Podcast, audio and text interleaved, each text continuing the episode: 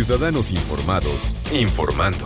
Este es el podcast de Iñaki Manero, 88.9 Noticias. Información que sirve.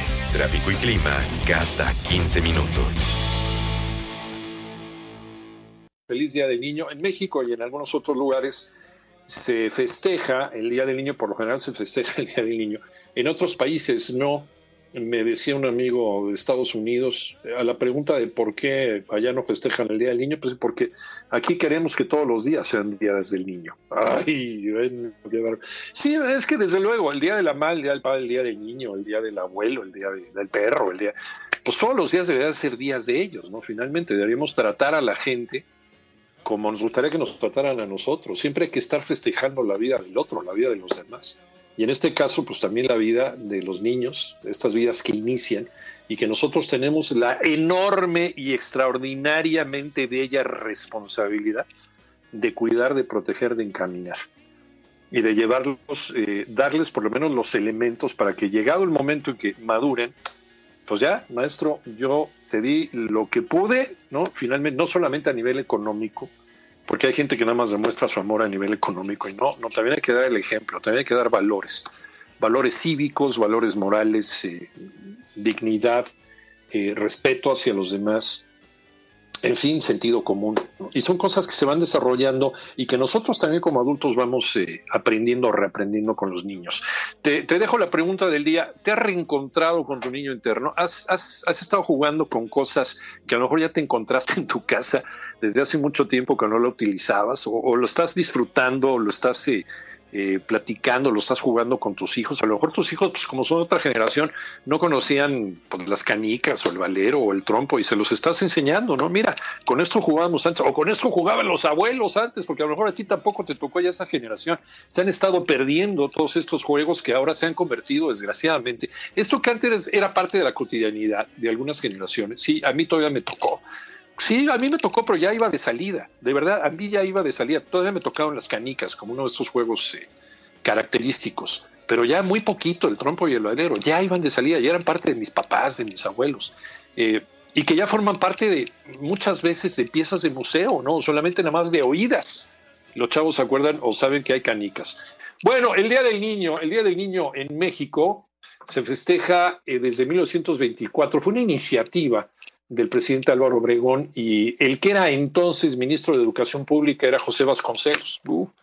Bueno, ellos aceptan una ratificación de la Declaratoria de Ginebra hacia los niños, que lo hizo la Liga de las Naciones. ¿Por qué se festeja a nivel mundial en algunos países el Día del Niño?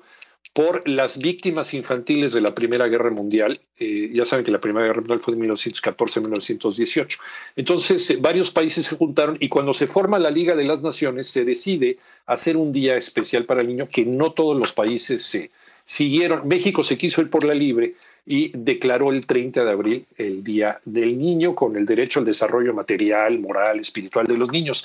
¿Cómo se está festejando en este Día del Niño muy especial? Este Día del Niño en reclusión que no tiene por qué ser malo. Yo sé que no van a hacer los desfiles, yo sé que no vas a poder ir disfrazado a la escuela, que no te van a poder hacer pastelas maestras, en fin, todo lo que sabemos del Día del Niño cuando vamos a la escuela. Ahora va a ser en casa con papá y con mamá en la sana distancia, pero también no tiene por qué dejar de ser un día del niño bonito para recordar, sobre todo ahora que estamos cerca de papá y de mamá. Sí, seguramente me queda claro que este va a ser un día del niño inolvidable, pero pues creo que depende de nosotros el hacerlo inolvidable bien o inolvidablemente triste, porque no necesariamente tiene que ser malo Sí, claro, dentro de la tragedia, dentro de la pandemia y dentro de esta contingencia planetaria que estamos viviendo, sí, eso nunca se nos va a olvidar y va a ser histórico y va a ser un antes y un después para el planeta Tierra de esto, ¿no?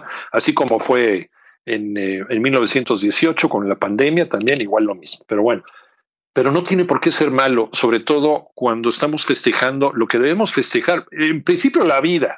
Eso que, que, que cada momento, esto nos está enseñando unas lecciones tremendas. Despertarnos y dar gracias a quien quiera que le tengamos que dar gracias de que estamos respirando, de que estamos bien, de que estamos respirando, que nuestra familia está bien, está completa y está en casa. Para empezar, que tenemos un techo, que tenemos, a lo mejor no tenemos trabajo, pero pues tenemos salud y tenemos fuerza para buscar otro Y si tenemos trabajo, pues doble bendición también. Y si tenemos familia, si tenemos hijos, bendecirlos también, que se queden en casa y cuidarlos mucho. Entonces el Día del Niño también debe ser y puede ser un día especial para festejarlo con, con quien más uno debe de amar. Digo, a mí me queda claro que ese es mi hijo, sin duda alguna, lo que más amo en este mundo.